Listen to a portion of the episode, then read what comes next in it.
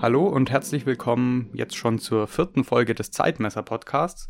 Bei uns geht es heute nicht um die Uhr direkt, sondern über das Stück Leder, Stück Stoff, Stück Silikon, mit dem wir uns die Uhren ums Handgelenk bindeln, bindeln, ums Handgelenk binden, nämlich um die Uhrenarmbänder. Ja, und äh, es wird gerne auch der Uhrenkauf des kleinen Mannes genannt, weil man durch so ein neues ähm, Stück Textil oder Stahl äh, der Uhr ein ja, frisches Gesicht geben kann und sich dann vielleicht nicht in die Sammelwut der Uhren stürzen und gleichzeitig in die Privatinsolvenz begeben muss, sondern man kann sich auch einfach mal ein neues Band umbinden und dann ja die Uhr zum Beispiel auf die aktuelle äh, Klamotte abstimmen, die man trägt. Was sind denn so deine Favorite Uhrenarmbänder? Gibt es da irgendwas bei dir, wo du sagst, das ist mein Band, das trage ich gerne? Oder ist es bei dir eher so, yo, ich nehme halt das Band, das eben mitgeliefert wird, das standardmäßig dabei ist und damit bleibe ich die nächsten Jahre und Jahrzehnte, bis es durchgeschimmelt ist? Boah, das kommt, kommt auf die Uhr drauf an. Und also ich kaufe ja Uhren ähm, nach sozusagen nach Zweck, also nicht nach Zweck, sondern nach Anlass. Da haben wir mal neulich drüber geredet. Ähm, kann man ja auch äh, sozusagen unterschiedlich sehen, aber ich glaube, das wäre was für eine andere Folge. Auf jeden Fall habe ich gemerkt, dass ich zum Beispiel super gerne mein Lederband trage und das jetzt eigentlich auch schon viel zu alt ist und durch bisschen durchgenudelt.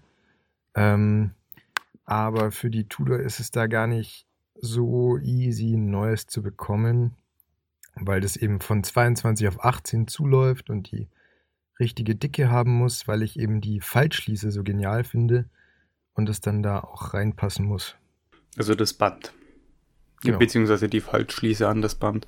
Ja, ich finde, das ist halt auch irgendwie immer so eine Geschmacksfrage. Ich finde, bei manchen Uhren hast du halt einfach Bänder dabei, wo du sagst, irgendwie, das passt zusammen.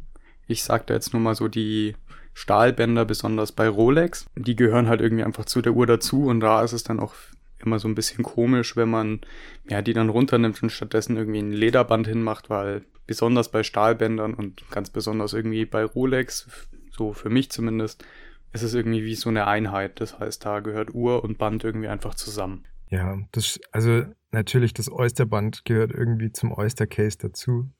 Aber wenn man vielleicht die Uhr schon ein paar Jährchen hat und dann kann man das auch mal runter machen, um ein bisschen spannenderen oder einfach einen abwechslungsreicheren Look zu haben. Also ganz konkret, äh, die Explorer am Lederband ist schon schnieke. Ja, okay, da muss ich halt auch sagen, das ist so eine, eine Sache, wo ich auch sage, okay, dafür darf, die, darf das Oysterband echt gerne mal runter. Aber ich finde sogar, dass es bei der Explorer fast eine Ausnahme ist, weil ich finde, die schaut einfach so gut aus am Lederband, weil es halt auch irgendwie so bisschen back to the roots ist.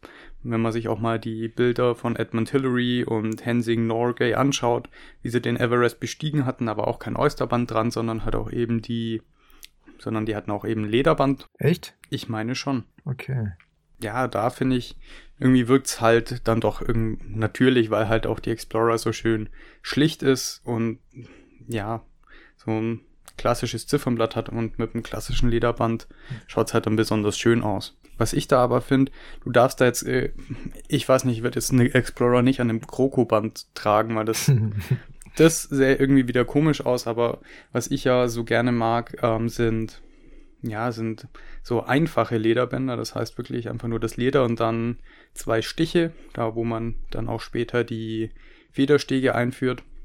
Und an solchen Bändern schaut die natürlich Mashallah aus, Bruder. Ja, ja, ich muss sagen, was ich gemerkt habe, was so mein Lieblingslook ist an Uhr, ist ein Dreizeiger mit schwarzem Zifferblatt, Ziffernblatt und dunklem Lederband. Vor allem, wenn mhm. es dann so eine schöne Patina bekommen hat, das Lederband ist einfach, einfach schnieke. Und dann gibt es ja noch die Fliegeruhren mit ihren, weil du jetzt sagtest, einfaches Lederband, die meistens dann noch eine, ähm, wie heißt man das, wie nennt man das, diese gestickte, bestickte Seite? Hm, abgesteppt oder, oder abgestickt, ich weiß jetzt gerade nicht genau, was du meinst.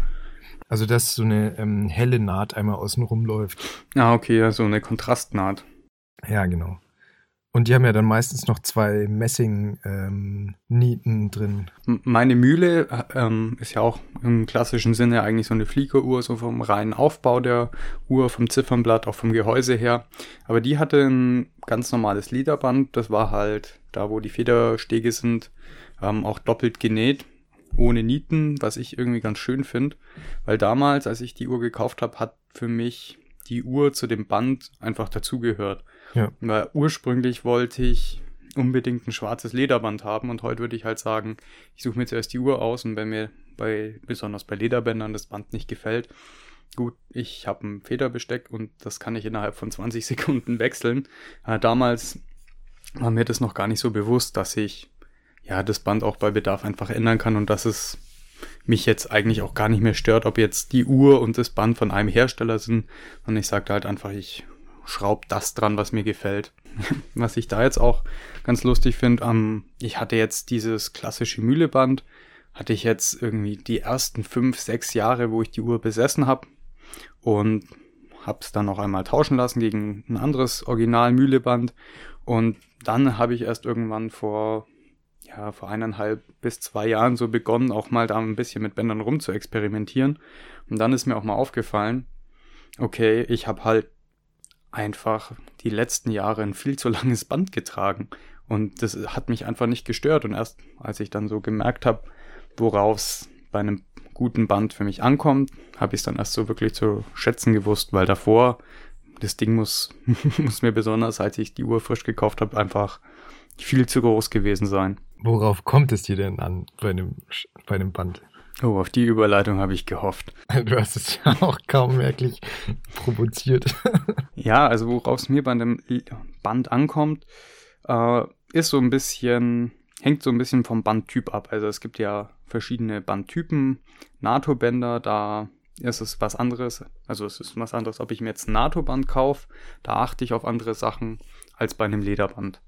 Wir waren ja jetzt gerade bei den Lederbändern stehen geblieben und so das erste, worauf ich bei, beim Bandkauf, besonders bei Lederbändern achte, ist natürlich ähm, die Anstoßbreite, also die Bandanstoßbreite. Das heißt, meine meisten Uhren haben 20 oder 18 Millimeter und das ist natürlich auch das erste, was man machen sollte, die richtige Bandanstoßbreite ermitteln. Es gibt manchmal auch so ein bisschen so kleine Arschlochuhren, die dann auf einmal mein 19 Zentimeter Band, äh, 19 Millimeter Bandanstöße haben zu müssen. Ist halt dann bisschen schwieriger dafür Bänder zu kriegen, aber. Das ist so, weil die Bänder meistens in 2 Millimeter Abstufungen verfügbar sind. Genau. Anmerkung ja. der Redaktion. Anmerkung der Redaktion, vollkommen korrekt und auch richtig. Und ja, wie gesagt, darum ist es mir persönlich da immer wichtig, zuerst die richtigen Bandanstöße zu haben, weil ich mag das nicht, wenn man das Band dann entweder reinpressen muss, weil es ein Millimeter zu breit ist oder es dann rumschlackert, weil es ein Millimeter zu dünn ist, sondern das sollte passen. Oder James Bond-Style. Genau, zwei Millimeter zu dünn und dann auch noch NATO-Band an der Submariner. Wer war das? Der, der Ryan? Äh, nee. Gosling. Nein. Äh, wie hieß der Schauspieler? Ähm, Sean Connery. Ah ja, genau, stimmt. Ja, gut, da war ich hm. ja voll daneben. Weißt du, welche Referenz das war an Submariner? Mhm, das müsste eine der ersten gewesen sein. Aber die hatten ja 20 Millimeter, ne? Hm, ja, kann sein. Und er hat, glaube ich, er hat es am 16 Millimeter NATO-Band getragen, gell? Ich weiß es jetzt nicht sicher, weil die ersten Submariner waren ja noch ein bisschen kleiner. Die waren, glaube ich, 36 mm und nicht 40. Es kann auch sein, dass die dann eine andere Bandanstoßbreite hatten. Aber auch das ist wieder was, was wir eigentlich mal nachschauen sollten, bevor wir hier mit gefährlichem Halbwissen um uns schmeißen. Ja, auf jeden Fall gibt es da so Bilder, äh, kann man auf Google suchen, wie der seine, seine Uhr trägt, in so einem geilen weißen ähm, Smoking. Und das ist einfach, es tut einfach in den Augen weh. Vor allem damals waren ja Diver noch wesentlich weniger gerne gesehen als heute in Verbindung mit dem Anzug. Weil heute ist das ja ganz normal, dass man eine Submariner zu einem schicken Anzug tragen kann. Damals war das ja total verpönt. Ja. Aber gut, wir wollten ja über ähm, die Sachen sprechen, bei denen wir beim Bänderkauf achten. Und beim Lederband beziehungsweise bei allen Bändern, die zweiteilig sind, ist es mir besonders wichtig, dass die Länge stimmt. Weil ich habe jetzt da wo ich meine Uhr am liebsten trage, an der linken, am linken Handgelenk, habe ich irgendwie einen ganz komischen Umfang. Das heißt, ich brauche immer kurze Bänder, damit die Uhren bei mir vernünftig sitzen. Ansonsten fehlt mir immer ein oder zwei Löcher und dann schlackert die Uhr rum und das nervt mich ehrlich gesagt einfach nur. Drum achte ich halt immer drauf, dass die Bänder bei mir nicht zu lang sind. Würde ich auch einfach jedem empfehlen, wenn er sich da nicht sicher ist, brauche ich ein S-Band, ein M-Band. Die Größen sind immer angegeben und einfach mal das eigene Handgelenk abmessen und dann spart man sich viel Frust und auch Geld und kauft gleich von Anfang an die richtigen Bänder. Ich glaube, so oft wie du erwähnt hast, dass du schmale Handgelenke hast, stellt sich der geneigte Leser dich wahrscheinlich sehr klein und schmächtig vor. Na, dabei bin ich groß und fett. groß und stark. Groß und stark. Nee, also könnt ihr gerne bei Instagram mal schauen, da seht ihr ganz häufig mein Handgelenk, aber es wirkt irgendwie größer, als es eigentlich ist, mhm. aber ist dann doch schmal, drum erwähne ich das das ein oder andere Mal aus Frust. Sollen wir als erstes über Stahlbänder oder über Textilbänder reden? Jetzt waren wir doch gerade noch beim Lederband. Ach so, fällt dir noch was ein? Ja, also neben der Länge sind mir noch andere, ja, da finde ich noch andere Sachen beachtenswert. Zum einen haben wir ja vorhin schon kurz anklingen lassen, ähm, wo, für was für einen Uhrentyp trage ich die Uhr jetzt. Wenn ich jetzt meine Sinn trage, dann würde ich mir da jetzt auch eher weniger ein Krokolederband hinmachen, als jetzt einfach so ein ganz klassisches Armband wie wie ich es jetzt vorhin schon gesagt habe, das einfach nur an zwei Enden abgesteppt ist oder möchte ich eins haben, das halt komplett einmal rund nochmal mit so einer Absatznaht versehen ist. Oder möchte ich ein angerautes Leder haben. Aber das ist dann natürlich wieder viel Präferenz. Und was man auch noch beachten sollte bei Lederbändern, die sind nicht ganz so gnädig, was starkes Schwitzen und Wasser angeht. Das heißt, wenn ich viel Sport mache, viel zum Schwimmen gehe und dabei meine Uhr tragen sollte, dann bitte nicht das Lederband tragen. Aber dafür gibt es auch noch eine Lösung. Äh, fällt mir gerade ein, wo ich es jetzt hier vor mir liegen habe. Ähm, nämlich so Hybridbänder, die bestehen dann zum einen Teil aus Kautschuk und sind dann oben mit so einem wasserfesten Leder vernäht. Und die könnte ich theoretisch auch beim Schwimmen tragen. Da habe ich mir auch mal eins geholt von der Firma Hirsch. Schauen auf der, aus der, auf der, schauen auf der Unterseite so ein bisschen aus wie so ein Fahrrad- oder Autoreifen, ähm, das Silikon. Aber die finde ich halt ganz cool, wenn man sagt, ich möchte den klassischen Look eines Lederbands haben und gleichzeitig so die Funktionalität eines Silikon- oder Stoffbandes. Ja, und ich glaube auch ein großer Unterschied, wenn man jetzt bei klassisch verarbeiteten Lederbändern bleibt, ist einfach Glatt, Glattleder versus Rauleder. Also wie bei Schuhen eigentlich. Äh, Glattleder ist halt relativ unempfindlich und bei Rauleder, das schaut halt, hat halt so ein bisschen, ja, hat halt einfach ein anderen, anderes Aussehen. Also bei Nomos, die gibt's ja allermeistens an diesen rauen Grauleder, äh, grauen Rauleder. Bändern. Grauleder. rau, rau ist grau. Ähm, nee, an so Raulederbändern. Und da merkt man auch, dass die einfach schnell so ähm, siffig werden. Ja, genau, so, so versifft ausschauen hm. nach einer Zeit. Ich verbinde Nomos eher mit den Glattlederbändern, ähm, komischerweise. Weil meine Mutter hat ja auch eine Nomos und die hat das hm. äh, auch an dem Glattlederband. Und das ist ein Pferdeleder. Äh, das heißt, glaube ich, Chal Cordovan. Und ich glaube, das ist der Arsch des Pferdes, der da verarbeitet wird. Und das Leder hat halt einen sehr hohen Fettanteil. Das heißt, dadurch bleibt es halt oder ist es sehr geschmeidig und hat den Vorteil, dass es da auch so ein bisschen weniger anfällig ist, was Wasser und Schweiß und sowas angeht. Fällt mir jetzt gerade eben auch noch ein. Das heißt, wenn man sagt, okay, ich möchte ein Lederband haben, kein Bock aber auf so eine Hybridlösung, wie ich sie vorhin beschrieben habe. Shell Cordova ist euer Freund. Die haben halt noch am ehesten so ein bisschen wasserabweisende Eigenschaften. Pferdebooty. Ähm, was mir da gerade noch dazu einfällt zum Thema robust und, und so beim Lederband, ähm, High Leder. Also das ist was, was ich sehr spannend finde. Das habe ich schon ein paar Mal so im Internet gesehen und überlege mir auch mal eins zuzulegen, weil es mich interessiert. Das soll so ganz rau sein, aber eher hart und widerstandsfähig und auch eben gegenüber Wasser und Schweiß. Ähm, aber hatte ich noch nie in der Hand sowas. Und ich weiß auch nicht, wie, sage ich jetzt mal, umweltvertretbar das ist, äh, Heillieder zu tragen. Also ich weiß nicht, wo das herkommt, ob das von wild gefangenen Haien kommt oder oder ob es ökologisch angebaut wurde am Haibaum. Nein, es gibt ja auch haiähnliche Zucht, gezüchtete Fische, ähm, aber weiß ich ehrlich gesagt nicht genau. Ja gut, dann haben wir das Leder eigentlich relativ weit abgehandelt. Wenn ich jetzt so meine kleine Bandsammlung anschaue, dann muss ich sagen, so Hälfte sind irgendwie Textilbäder, Textilbäder, Textilbänder und die andere Hälfte Lederbänder. Und ich muss sagen, vom Tragekomfort her, ich weiß nicht, am, am liebsten trage ich dann doch irgendwie die Lederbänder, weil mhm. die sind irgendwie bequem, die schmiegen sich mit der Zeit an, die sind leicht elastisch, die patinieren halt auch eben schön. Ist einfach für mich so das, was am angenehmsten ist zu tragen. Ja, es ist irgendwie so lebendig, ne? Ja. Ähm, was ich auch noch erwähnen würde, ist, wenn man wirklich sehr lange eine Uhr an einem Lederarmband trägt, ist meinem Papa fast passiert äh, bei seiner Uhr. Da haben sich irgendwann dann diese Ösen, wo die Federstege durchgefädelt sind, haben sich gelöst und dann kracht die Uhr, wenn man Pech hat, dann auf einmal runter. Das heißt, die vielleicht regelmäßig mal anschauen, ob da sich schon irgendwas ablöst oder ob die noch in Ordnung sind. Ich glaube, es gibt nichts Ärgerliches, als zu sagen, okay, ich schiebe den Bandkauf soweit es geht hinaus. Vielleicht habe ich ja ein teures Band, das ich nicht so oft ersetzen möchte. Ein Krokoleder oder sowas. Aber wenn dann das Band versagt und dir dann die Uhr deswegen runterfliegt, ich glaube, da beißt du dir dann echt den Arsch. Vor allem, wenn wie bei deinem Vater dann die Reparatur auf einmal über 1000 Euro kostet. Ja, also das ist echt nicht ganz so, nicht ganz so geil. Wenn dir das Glas splittert und das gesamte Ziffernblatt kaputt haut. Hm. Ist doch schön. Ja, fantastisch. Also kann ich mir nichts Schöneres vorstellen. Okay, lass uns zu Stahlbändern gehen. Ich habe ähm, hab keins in meinem Besitz. Also ich habe tatsächlich keine einzige Uhr am Metallband, aber du hast, glaube ich, zwei.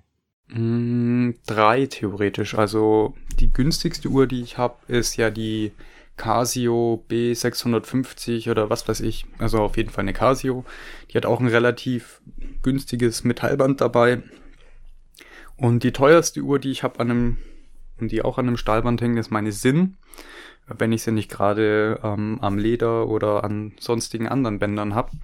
Und da muss ich halt auch wirklich sagen, da gibt's einfach so brachial große Unterschiede in der Verarbeitungsqualität. Ähm, wenn du so ein Casio-Band trägst, hast du halt wirklich den Vorteil, ähm, ja, du musst dir deine Arme nicht mehr epilieren, weil die dir ungefähr jedes, jedes Härchen rausziehen. Also das ist echt furchtbar teilweise, besonders wenn du sie nicht ganz fest trägst. Und wenn du dann im Vergleich zu, dazu so ein relativ hochwertig gefertigtes äh, Metallband jetzt zum Beispiel von Sinn oder irgendeiner anderen Firma trägst, das fühlt sich einfach deutlich, deutlich besser an. Oder zum Beispiel das Jubilee von der neuen GMT Master. Ich glaube, bequemer kannst du ein Stahlband nicht machen. Ja. Also das klassische Oysterband ist ja sozusagen mit drei relativ massiven, oder was heißt relativ, also zum Thema massiv, früher war es ja so, dass die Bänder gefaltetes Blech waren, also dass sie, ähm, dass die einzelnen Glieder aus ähm, Pressblech waren sozusagen, was innen hohl war. Dadurch war das Ganze so ein bisschen klapprig und nicht so, ja, wirklich fest und auch nicht gewichtsmäßig ein Gegenstück zur Uhr. Und heute sind eigentlich alle äh, relativ guten Armbänder aus Massivstahl, ähm, beziehungsweise Massivmetall, gibt ja auch Kulturen und so.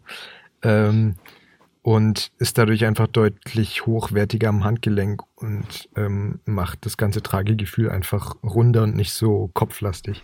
Ja, und wenn ihr mal wirklich so ein fantastisch gefaltetes ähm, Stahlarmband haben möchtet, von meiner Lieblingstaucheruhrenfirma Vostok aus Russland, da kostet, glaube ich, das Metallband 10 Euro. Sollen die furchtbarsten Bänder sein, die es so gibt, weil die sind gefaltet, die reißen dir die Haare aus, haben eine scheiß Schließe also wenn ihr da wirklich mal Lust drauf habt, euch ein bisschen selbst zu quälen, dann würde ich das auch mal ausprobieren. Schön. Richtiger Vintage-Feel. Ja, also das ist so, was an den meisten Taucheruhren dran ist, ist so ein, so ein drei, drei Spuren nebeneinander sozusagen Band. Dann gibt es ja noch die Jubilee-Bänder, wo die, das mittlerste Glied von den dreien sozusagen gegen kleinere ausgetauscht ist, durch, also kleinere Glieder, die dann natürlich auch mehr Gelenke haben aber dadurch ist das Ganze nicht ganz so robust, hat mehr Verbindungen, aber ist dadurch auch flexibler am Handgelenk. Es passt sich halt einfach super, super angenehm an. Genau. Ähm, was man bei Stahlbändern, wie ich finde, immer noch so ein bisschen beachten muss, sind drei Sachen. Zum einen die Bandanstöße. Äh, bei meiner Orient, da ist auch ein Stahlband dabei. Das ist dann die dritte Uhr, die ich am Stahlband habe. Ähm, sind zum Beispiel die Bandanstöße auch einfach nur gefaltetes Blech. Also wirklich super billig hergestellt.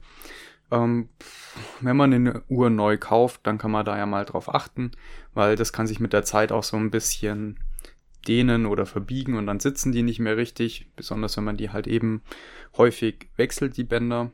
Wenn man sagt, okay, ich wechsle häufig zwischen meinem Stahlband und dem Lederband und äh, da würde ich drauf achten.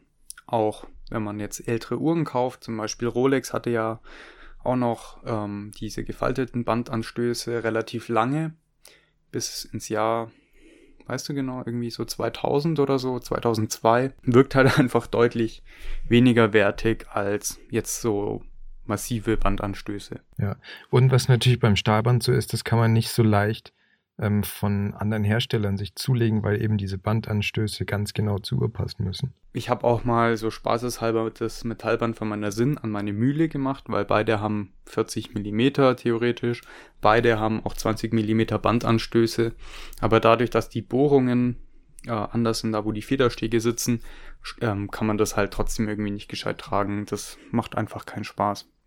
Genau. Ja. Und bei, bei zum Beispiel Rolex ist es ja so, die GMT Master, die gibt's, also die aktuelle Version ist ja jetzt am Jubilee-Band, dass ähm, sozusagen Rolex dem vorgebeugt hat, dass man sich statt einer neuen modischen GMT einfach das Jubilee-Band besorgt und es an seine alte GMT ranbastelt und das dann so rüberkommt, als hätte man die neue. Äh, deswegen ist das tatsächlich nicht kompatibel, die Bänder von der alten zur neuen GMT obwohl die Uhr an sich von den Bemessungen genau gleich geblieben ist, sind die Bänder trotzdem nicht kompatibel. Da werden sie irgendwelche Noppen reingebaut haben oder so. Ja, oder einfach die Bohrungen geändert. Genauso die zweite Sache ist, äh, oder die man beachten sollte beim Stahlband, ist halt auch die Schließe. Oftmals sind es dann auch hochwertige Bänder an sich, aber die Schließe ist dann auch einfach nur irgendwie gepresstes Blech oder so. Das ist zum Beispiel bei meiner Sinn auch so. Da ist halt einfach der Teil, wo, die, wo der Schließmechanismus ist, der, diese äußere Hülle ist halt eben auch einfach nur gestanzt. Fühlt sich halt nicht so schön an wie jetzt was Massives, was aus einem Stück gefräst wurde, wie es jetzt zum Beispiel ähm, Rolex hat. Aber gut, das ist halt dann zum einen natürlich deutlich teurer und auch aufwendiger herzustellen, muss man halt schauen, weil schließen tut's auch so gut. Echt, deine Sinn hat Pressblech. Also dieser an sich, dieser Schließmechanismus, der funktioniert ja so, dass sich zwei, oh, das ist schwierig zu beschreiben, wenn man das okay, nicht sieht. Ich glaub's dir. Ich guck's mir an. ja, du guckst es dir mal an, aber halt diese, ja, diese Schließe, wo halt auch mit Sinn gemarkt ist, die ist halt ähm, relativ dünn. Okay, krass. Aber was ich an der cool finde, die ist so ganz rund. Also da ist nichts, wo man mit hängen bleiben kann. Ja, das stimmt. Also hochwertig, aber wie gesagt, man merkt dann doch nochmal, wenn man eine Submariner daneben hat, ja. dass halt da ein paar, paar Euronen mehr in solche Details dann einfach fließen. Hattest du schon mal das President-Band in der Hand? Nee, in der Hand hatte ich es noch nicht. Gesehen habe ich es. So, der größte Unterschied zum äh, Jubilee-Band ist, soweit ich das jetzt im Kopf habe, zum einen natürlich das Material. Das ist ja eigentlich nur in ähm, Edelmetallen verfügbar, das heißt Gold, Platin. Und der Unterschied darin liegt ja, dass die Glieder nicht so nicht so lang sind wie jetzt bei der Submariner, sondern so, so fein wie beim Jubilee-Band. Aber das besteht nicht nur aus, äh, besteht nicht aus fünf Gliedern wie jetzt das Jubilee-Band, sondern nur aus drei, die nebeneinander liegen. Mhm. Aber am Handgelenk hatte ich es noch nicht. Hm. Ja, das würde mich mal interessieren. Das wird wahrscheinlich sehr angenehm sein. Ähm, aber auch zum Thema Schließen, ähm, also deswegen ist es mir in den Kopf gekommen, weil eben bei diesem President-Band von der Day-Date, da sieht man die Schließe gar nicht, weil die praktisch so ins Band integriert ist, dass sie unter dem Band liegt. Beziehungsweise, also ich habe das jetzt nicht so 100 Pro im Kopf, weil ich diese Uhr nicht besitze. Surprise. Ähm, nee, aber da ist es äh, optisch sehr gut versteckt.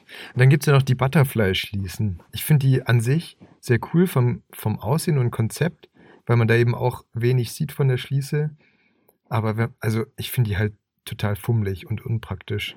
Ja, also was ich bei solchen Schließen halt nicht mag, ist, du hast halt kaum eine Möglichkeit der Feineinstellung. Das heißt, da musst du das dann hauptsächlich durch die Glieder machen. Und ähm, wenn du mal so ein Glied rausnimmst oder reinnimmst, dann kann das halt schon mal 5 mm Bandlänge ausmachen. Aber oftmals brauchst du halt eben nicht die ganzen 5 mm, sondern dir würden ein oder zwei lang, um halt, ja, um es halt perfekt an dein Handgelenk anpassen zu können. Das ist halt auch so ein mhm. Nachteil. Apropos Feineinstellung, das finde ich ist tatsächlich auch so ein Thema zwischen Stahl normal, Stahl mit äh, Taucherschließe, Lederband, Textilband, weil einerseits, wenn man ein Stahlband hat mit einer normalen Schließe, die meisten haben ja dann nicht irgendwie so Verlängerungssysteme, mhm. beziehungsweise du kannst nur mit einem, äh, wie heißt dieses Federbesteck, kannst du da eigentlich meistens nur was ändern. Dieses Federbesteck heißt, heißt Federbesteck. Federbesteck. genau. ja. Ähm, deswegen, was ich am Lederband cool finde, ist, man kann einfach, indem man das nächste Loch nimmt, zum Beispiel das mal über der Kleidung tragen. Hm. Deswegen werden die bei dieser Expedition das wahrscheinlich auch im Lederband gehabt haben, weil du es entweder, also weil du es nichts umstellen musst, um es unter oder über der Kleidung tragen zu können. Also die coolste Lösung, die ich da kenne, ist eigentlich von Rolex. Die haben ja das Glide Lock System in ihren Stahlbändern verbaut, das dieses Problem einfach eliminiert, dadurch, dass das Band halt eben komplett frei eingestellt werden kann durch einen Mechanismus, der direkt in der Schließe verbaut ist. Das heißt, ich brauche keine extra Bohrungen, wo ich mit dem Federbesteck rumfummeln muss oder sonst irgendwelche Sachen, sondern kann halt wirklich über den Tag verteilt auch das Band innerhalb von fünf Sekunden neu einstellen, weil es ist ja häufig so, dass auch manchmal in der Früh, wenn man noch ein bisschen dehydriert ist, die Handgelenke so ein bisschen schmaler sind, dann schlackert die Uhr und wenn du da halt ja mit dem Stahlband nicht entgegenwirken kannst, das schnell kleiner oder weiter einstellen, dann ja, kann es auch einfach dazu führen, dass die Uhr nur die Hälfte vom Tag bequem am Handgelenk sitzt und die andere Hälfte einfach irgendwie zu eng oder zu locker ist. Ja, das ist, also das klingt immer so, so theo übertheoretisch, wenn man das so hört, aber bei mir ist es tatsächlich ein Problem bei meiner Uhr am Lederband, weil eben bei dem Lederband es gibt keine Zwischenstufen. Also du kannst halt nur die verfügbaren Löcher benutzen und morgens passt sie mir perfekt und abends, wenn ich dann ein bisschen dickere Handgelenke habe, dann merke ich, okay, jetzt fängt sie an einzuschneiden. Und wenn ich dann aber auf die nächstgrößeres, auf das nächstgrößere Loch gehe, dann schlackert die mir ähm, ja am Handgelenk rum. Und also da gibt es halt keine Zwischenstufe. Und das ist dann entweder ein Fall für Gleitlock oder für NATO-Band. Aber man muss halt auch beim Gleitlock sagen, das ist nicht komplett stufenlos verstellbar, sondern in 2 mm Abständen oder so. Aber das ist, wie gesagt, auch das, was, ja, was man eigentlich braucht, sehr viel feiner. Ähm, wenn man da die Einstellungen oder die Einstellmöglichkeiten hat, dann geht's auch gar nicht. Ich will unbedingt mal das Band von der Tudor Pelagos sehen mit diesem mit dieser Federlagerung. Was man jetzt natürlich sagen muss, äh, Rolex ist jetzt nicht die einzige Firma, die mit dem Glide Lock so ein schnell anpassbares Band rausgebracht hat, sondern es gibt auch noch von, ähm, ja, zum Beispiel von Omega, die haben auch so einen Knopf in der Schließe versteckt, mit dem man das fein einstellen kann. Oder wie der Felix gerade gesagt hat, Tudor hat auch ähm, bei der Pelagos so ein schnell anpassbares Band. Und zum Beispiel jetzt auch Lange und Söhne, wenn man da mal ein bisschen hochgehen möchte im Preissegment, hat es bei der neuen Odysseus auch in dem Stahlband. Ja, Genau. Oder wie gesagt, wenn man Otto Normalverbraucher ist, kann man sich dann auch nach dem Textilband umschauen. Das ist gerade im Sommer ganz angenehm, ähm, weil es einfach ein bisschen leichter ist und du kannst es ziemlich easy auch waschen, wenn es mal so ein bisschen äh, Wrist Cheese aufgesammelt hat. Gott. ähm, genau, also das NATO-Band ist eigentlich so ein klassisches Sommerband und ähm, Warum sagt man NATO-Band? Also es ist so das Synonym geworden eigentlich für Textilband. Kommt daher, dass es früher eine NATO-Richtlinie gab, also eine, äh, wie nennt sich das? Eine Spezifikationsrichtlinie oder so für militärisch ausgehändigte Bänder. Da gibt es ja dann immer so Richtlinien, die die Hersteller erfüllen müssen. Und da wurde auch genau definiert, wie ein NATO-Textilband auszuschauen hat.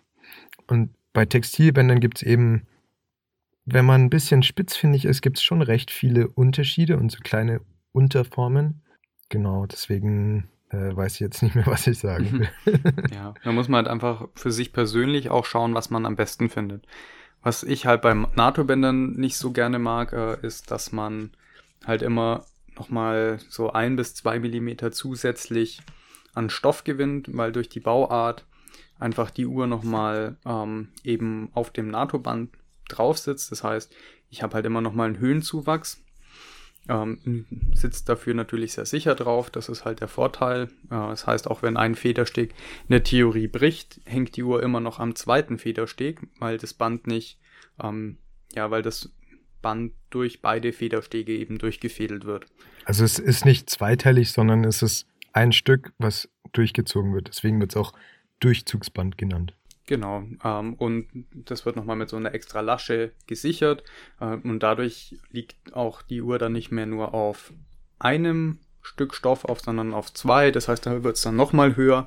Ähm, aber am besten schaut ihr euch dazu mal ein YouTube-Video an oder ähm, ja, spielt mal mit euren NATO-Bändern rum, dann wisst ihr sicherlich auch, was ich da meine. Ähm, aber es gibt auch verschiedene Arten, NATO-Band zu tragen, dass man halt eben äh, die Uhr so ansieht, dass man nur noch eine Lage Stoff hat, auf die oder die dann die Uhr nochmal an Höhe gewinnen lässt. Mit demselben Band? Ja, also normalerweise ist es ja so, die Uhr wird ähm, durch das lange Ende des NATO-Bands eingefädelt und dann kommt dieses lange Ende auf das unterliegende oder auf das unten befestigte kurze Ende wird da durchgefädelt. Das heißt, dass die Uhr jetzt auch nicht sich selbst wieder ausfädeln kann, weil sie nach unten hin durch diesen mhm. einen Keeper gesichert wird und nach oben hin durch die Schließe. Wenn du jetzt mit dem Handgelenk aber in diese Lasche reinfährst zwischen dem kurzen und dem langen Ende, dann ah, hast du eben okay. nur hast du eben nur ein Stück Stoff, das anliegt. Ist ein okay. bisschen, also wie gesagt, das, da ist halt der Podcast einfach das falsche Format, um das zu beschreiben.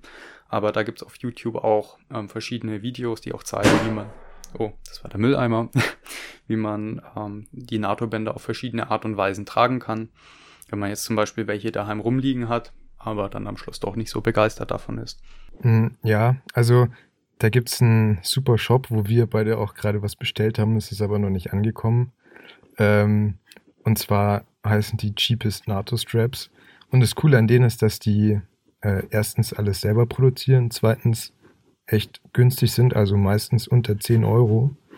Und vor allem, dass die eben diese ganze Palette haben an verschiedenen Fertigungen. Das war nämlich also eigentlich so, wenn man ein bisschen tiefer einsteigen möchte, ähm, dass es zuerst für das Militär, ähm, also die, die Grundform ist dieses RAF-Band, also Royal Air Force ist RAF. Und das also ist einfach die Rote Armee-Fraktion. äh, die haben keine Uhrenbänder hergestellt. ähm, das ist praktisch einfach ein Textilband, was ein äh, Streifen Stoff ist am Stück und der wird einfach durchgezogen äh, und zugemacht. Da hat man keine Laschen, kein gar nichts. Das ist die simpelste Variante, die es gibt. Was da aber passieren kann, ist eben genau, was der Linus meinte. Wenn man jetzt diese Uhr an diesem einfachen Durchzugsband hat, dann kann sie da auch runterrutschen, wenn, wenn das Ganze offen ist. Um denen entgegenzuwirken, hat man dann noch eine zweite Lasche hingemacht, die eben nochmal drüber gefädelt wird und dann kann die Uhr nicht mehr rausrutschen, weil sie in sich gesichert ist. Hat dann halt den Nachteil, dass sie, wie gesagt, höher ist, weil zwei Lagen Stoff drunter sind und nicht nur eine. Ähm, und dann gibt es noch so ein paar andere Formen. Also ähm, dann gibt es zum Beispiel noch so die Variante von der französischen Marine. Das waren keine ähm, keine Stoffbänder mit Löchern, weil diese Löcher in den Stoffbändern, die nudeln ganz gerne aus, weil dieser Stoff meistens nicht so dick ist, deswegen reißen die ab und zu aus.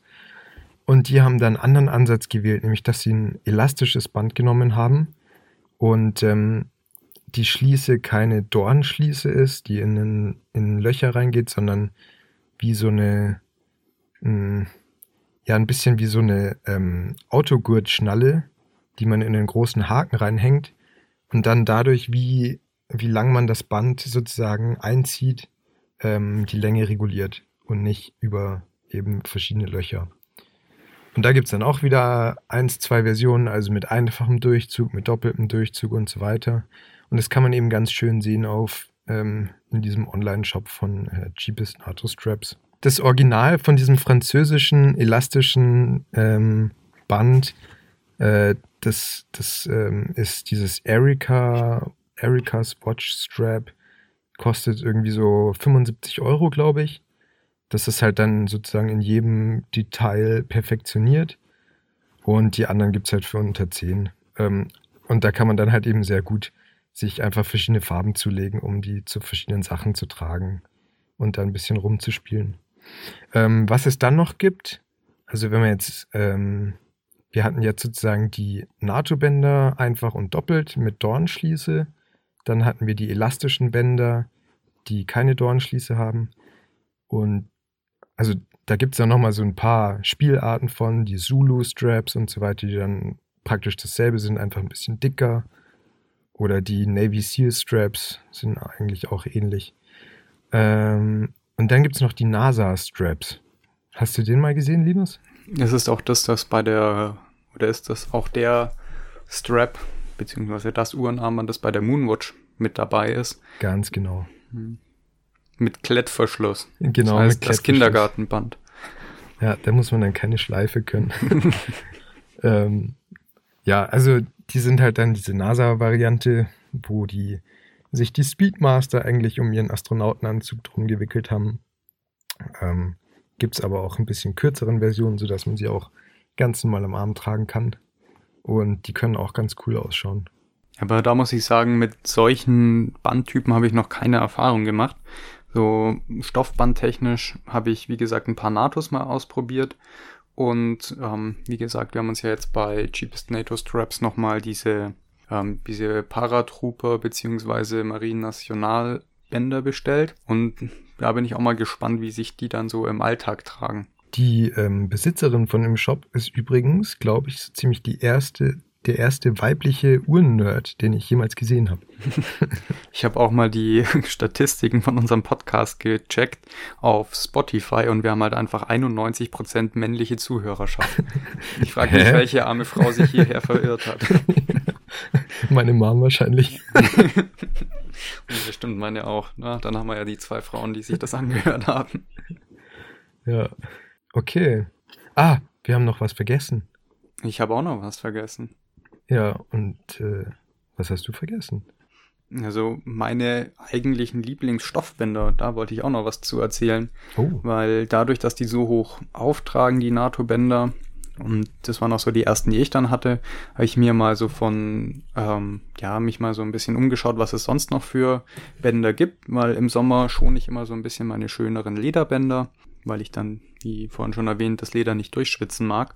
Und ich habe mich oder bin dann mal so ein bisschen auf die Suche gegangen und habe mir von Eulit so Perlon oder Perlon Armbänder gekauft. Und zwar als Zweiteiler. Also die gibt's auch wieder als Durchzugsband ohne irgendwelche Sicherung und eben halt auch als Zweiteiler.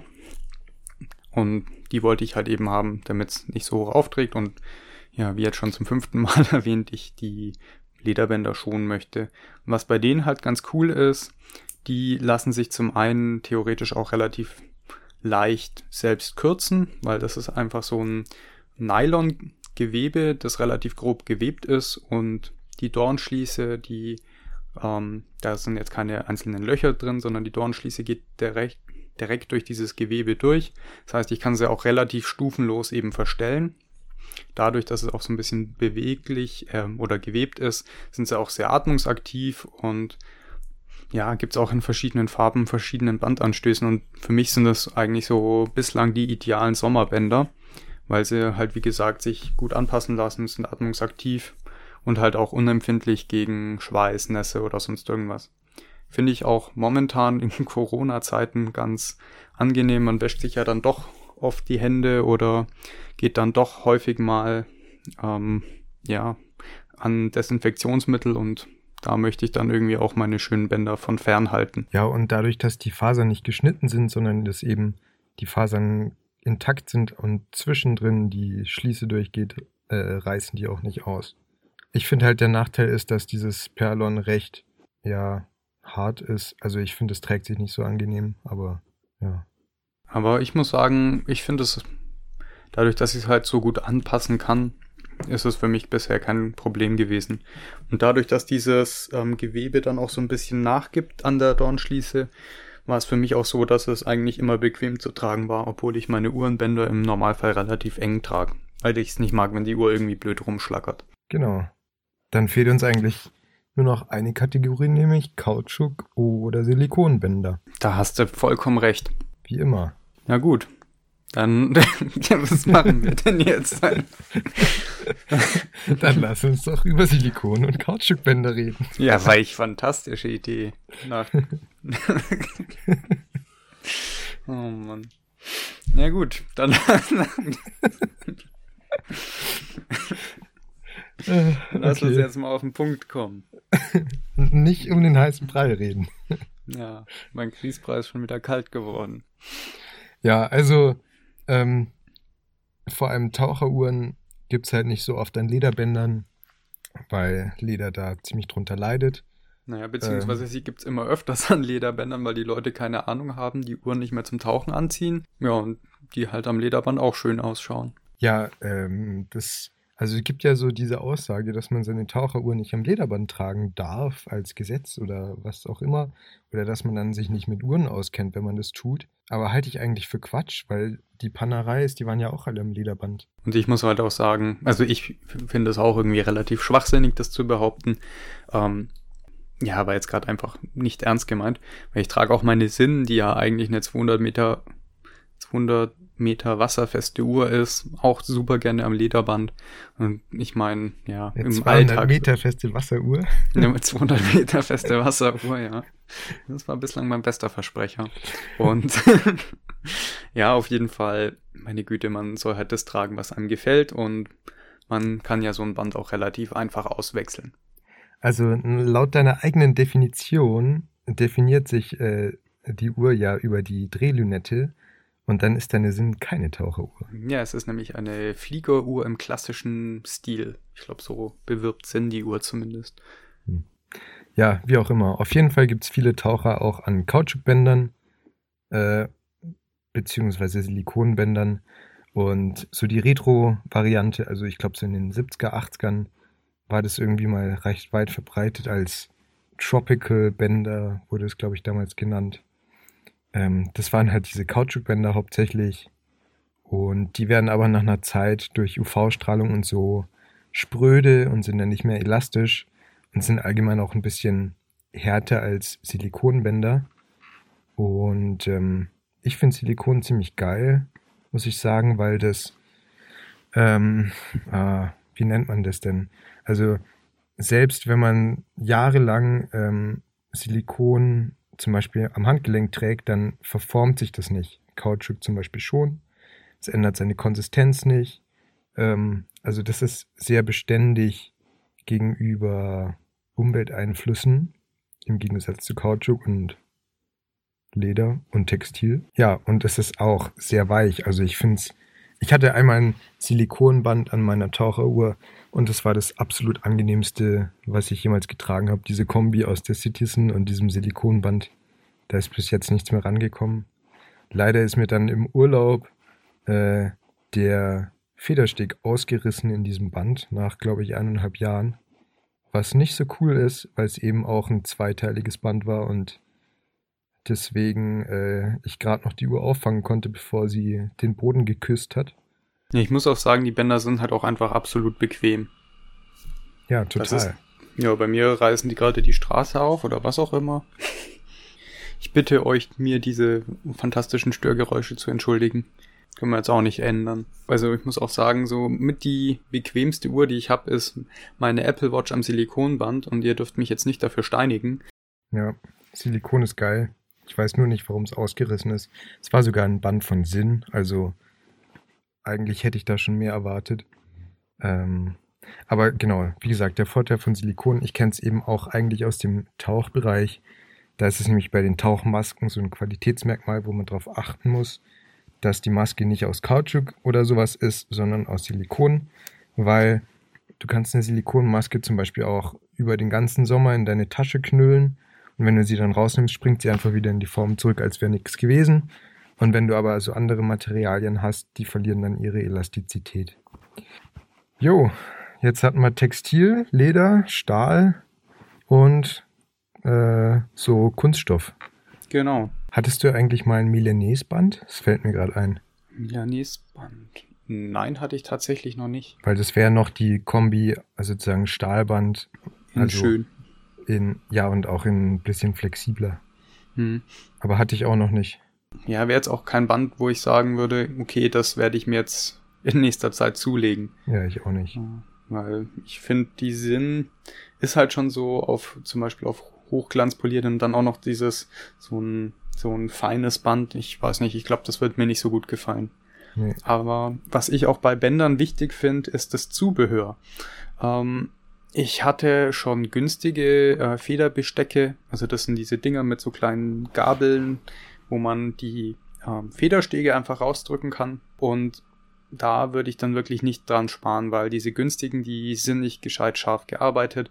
Dann besteht auch da eher mal die Gefahr, dass man abrutscht und sich am Schluss dann irgendwie eine Uhr für ein paar tausend Euro zerkratzt. Äh, ich habe dann irgendwann mal ein bisschen Geld investiert und mir dann ein wirklich gescheites Federbesteck geholt von Bergeon oder Bergeon oder wie auch immer man das ausspricht. Ähm, und da merkt man halt einfach wirklich, die kosten zwar dann irgendwie 20 bis 30 Euro, aber die sind halt wirklich top verarbeitet. Die ähm, Feder, Gabel oder wie auch immer man das Ding nennt, ist halt wirklich super fein. Das heißt, da hat man auch einen guten Halt am Federsteg und ist auf jeden Fall eine Investition, Investition wert, wenn man sagt, ich wechsle gerne die Bänder und ja, möchte da jetzt meine Uhr nicht unnötig beschädigen durch schlechtes Equipment. Weil bei teuren Uhren, da kann man dann auch mal dann die 20 Euro in Relation ähm, ausgeben, um halt sich was Gescheites zuzulegen. Was ich auch noch beachten würde, ist, dass man zuerst an vielleicht einer bisschen günstigeren Uhr mal das Ganze ausprobiert, weil am Anfang ist das ganz, ja, ist das nicht ganz so leicht, wie man sich vielleicht vorstellt. Auch die Erfahrung habe ich machen müssen. Und ähm, ja, wie gesagt, Stahlbänder nur mit dem Federbesteck zu wechseln, hm, ist auch ein bisschen schwierig. Da kann man sich auch leicht die Uhr zerkratzen. Da wäre es dann eventuell ähm, ganz cool, wenn man sich in Zukunft vielleicht so eine Federgabel zulegt, womit, womit man die Federstege halt eben von beiden Seiten zusammendrücken kann. Aber das sind halt so ja, Investitionen, die würde ich sagen, lohnen sich dann wirklich erst, wenn ich das ganz regelmäßig mache. Ansonsten würde ich fast sogar sagen, ähm, wenn ihr das Stahlband von eurer Uhr vielleicht mal runter haben wollt, geht zum Juwelier. Normalerweise machen die das auch kostenlos, weil, ja, wie gesagt, für Lederbänder, die wechsle ich teilweise sogar täglich mal durch. Mit dem Federbesteck, das geht ja relativ einfach, aber dadurch, dass sich diese Metallbänder eben leicht verkanten und man dann irgendwie blöd rumpressen muss, verkratzt man die Uhr eventuell und da dann kann man auch kurz zum Juwelier gehen und normalerweise machen die das dann auch kostenlos. Tja. So viel noch zum Zubehör. Äh, hattest du eigentlich mal, also es gibt ja auch verschiedene dicke Federstege. Ich hatte mal was gelesen von so Jumbo-Federstegen. Was hältst du davon? Also man muss ein bisschen auch aufpassen, weil auch die Bohrungen bei den Uhren, ist mir aufgefallen, sind teilweise unterschiedlich dick. Das heißt, ähm, dann kann das auch manchmal eben nicht so gut passen. Oder ich hatte auch mal das Problem, dass ich mir Feder, also als ich meine Orient gebraucht über eBay gekauft habe, ähm, waren keine passenden Feder Federstege für das Band dabei, die waren zu dick. Das heißt, da musste ich mir nämlich auch welche bestellen, die halt extra dünn waren. Aber ich persönlich finde es ein bisschen beruhigend, beruhigender, wenn die Federstege halt einfach ein bisschen dicker sind, dass die halt nicht so leicht verbiegen, weil ich hatte es bei meiner Mühle mal, da haben sich halt die originalen Federstege nach einer Zeit auch verabschiedet, weil die Feder, die in der Mitte des Federstegs sitzt, dann eine Seite komplett rausgedrückt hat. Und da habe ich mir dann auch wirklich ein bisschen robustere bestellt, weil ja, ich muss die nicht durch irgendein besonders dünnes Loch an einem Stahlband flechten, sondern so das Leder passt sich so ein bisschen an und da finde ich dann so dickere Federstege einfach wegen einer höheren Robustheit dann auch nicht verkehrt. Krass, die Originalen haben sich verbogen. Sie sind nicht verbogen, aber die Federbeste oder die Federstege bestehen ja aus so einer Röhre und da ist dann links und rechts diese ja diese Dorne, die sich dann halt eben in die Bohrungen im Bandanstoß ähm, ja, die da eben reingehen. Und in der Mitte sitzt eine Feder, die die halt auseinanderdrücken und so diese Noppen sicher in den Öffnungen halten. Und da ist halt, ähm, hat sich halt diese, dieser Verschluss, der diese Noppen im, in dieser Röhre drin hält, hat sich halt gelöst. Das heißt, am Schluss hatte ich halt die gesamten Einzelteile von dem Federsteg in der Hand. Okay. Aber ja, da muss man halt einfach schauen. Wenn ich auch auf den Federsteg wechsle, dann oder wenn ich oft die Bänder wechsle und da dann oft am Federsteg rumspiele, dann kann man die ja auch mal in regelmäßigen Abständen auch mal wechseln. Ja, vor allem, das sind halt tatsächlich Teile, die vielleicht zwei Euro kosten. Und wenn die aber halt nicht funktionieren, dann kann dir mal eine über 1000 Euro Uhr aber ganz schnell abdampfen. Aber bei Federstegen habe ich ehrlich gesagt auch immer darauf geachtet, dass ich mir da nicht das billigste Zeug von eBay kaufe. Genau weil du, genau auch deswegen, was du gesagt hast, dann kostet halt mal der Federsteg 2,50 Euro, das heißt 5 Euro das Paar. Das ist es mir persönlich aber wert, dass ich halt weiß, okay, die sind jetzt nicht irgendwie auf billigste Art und Weise irgendwie zusammengenietet, sondern halt auch hochwertig äh, gefertigt. Und das war es mir persönlich dann auf jeden Fall wert, weil wie gesagt, da hängt dann am Schluss doch eine 1000 Euro Uhr dran und wenn die runterfällt, dann ja, dann hast glaube ich auch ein nicht ganz so tolles Erlebnis. So, wir nähern uns der 16 Minuten Marke. Ich glaube, das ist ein guter Zeitpunkt, um ja noch ein bisschen das Wetter zu genießen. Herr Böhnke geht sich jetzt noch auf den Drahtesel schwingen. Oh ja, ich habe nämlich, ich will diesen Monat äh, 1200 Kilometer fahren. Und genau jetzt ist mir Strava abgekackt. So eine Scheiße. Naja, wie auch immer, Ende aus, Applaus nach Haus. Wir wünschen euch was. Und Bleibt gesund. Gehabt euch wohl, genau. Macht's genau. gut. Bis bald. Tschüss. Tschüss.